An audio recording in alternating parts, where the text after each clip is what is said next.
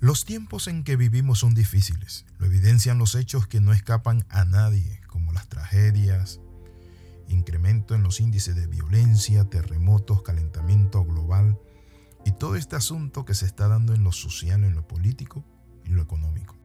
La pandemia también vino a enseñarnos algo, de que es tiempo de que nosotros cambiemos. Es tiempo de que prestemos atención y no sigamos viviendo, viendo o de quedarnos allí cómodamente pensando que vivimos en una tierra que es eterna. No es así. Bienvenido al devocional titulado Búsqueda Insaciable. En Mateo capítulo 24, versículo del 29 al 35, nuestro Señor Jesucristo dijo lo siguiente. Ahora aprendan una lección de la higuera. Cuando las ramas están echando brotes y comienzan a salir las hojas, ustedes saben que el verano se acerca. De la misma manera, cuando vean que sucedan todas estas cosas, sabrán que mi regreso es seguro y está muy cerca, a las puertas. Le digo la verdad, no pasará esta generación hasta que todas estas cosas sucedan.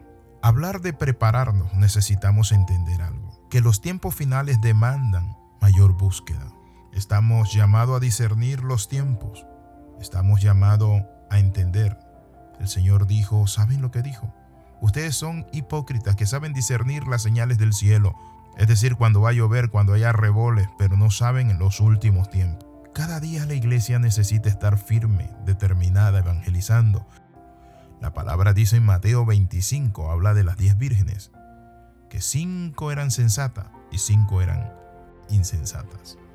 Entonces debemos mantener una actitud sabia, escuchar las voces que nos alertan, como dice Amós en el capítulo 3, verso del 7 al 8.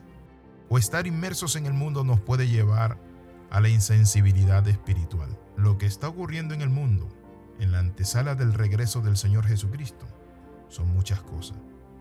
Es esencial arrepentirse y convertirse, mantenerse despierto y velando. Es necesario mantenerse al día y entender que Cristo viene pronto. Él le dijo a los discípulos, aprendan de la higuera. Cuando ya vienen los brotes, cuando ya salen las hojas, se acerca el verano, el tiempo de cosechar, el tiempo en que salen los frutos. Así nosotros debemos estar atentos. El Señor Jesús regresará por una iglesia preparada.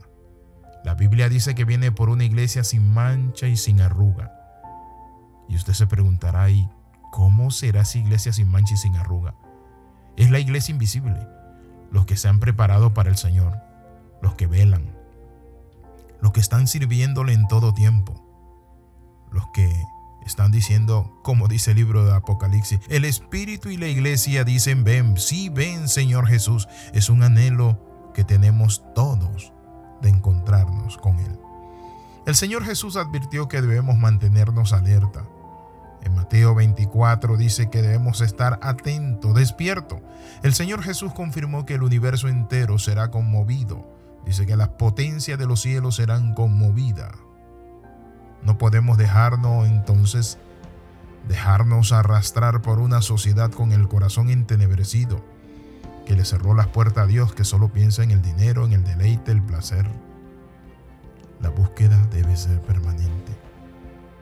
Es tiempo de estar atento a la voz de Dios, como dice el libro del Cantar de los Cantares.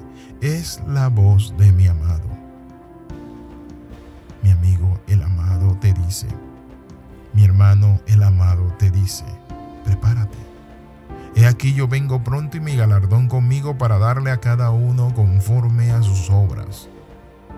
El tiempo de estar preparado es hoy la Biblia dice, si oyeres hoy su voz, no endurezca tu corazón.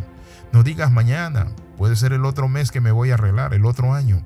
Para el hombre no existe el tiempo futuro, solo el aquí y el ahora. Por eso la Biblia dice, hay de los que dicen mañana iremos a tal ciudad en lugar de decir si el Señor quiere, porque no sabéis que la vida del hombre es como la neblina, hoy estamos y mañana no estamos.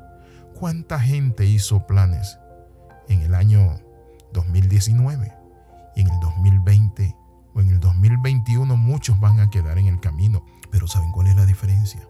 tener a Cristo.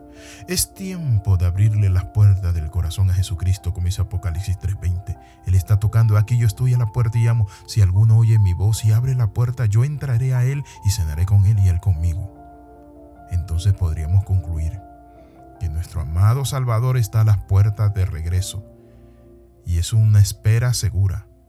Los acontecimientos del mundo nos ponen en evidencia de que se va a producir su regreso por su pueblo escogido, del que les dijo, no teman, yo vengo por ustedes y estaré con ustedes todos los días hasta el fin del mundo.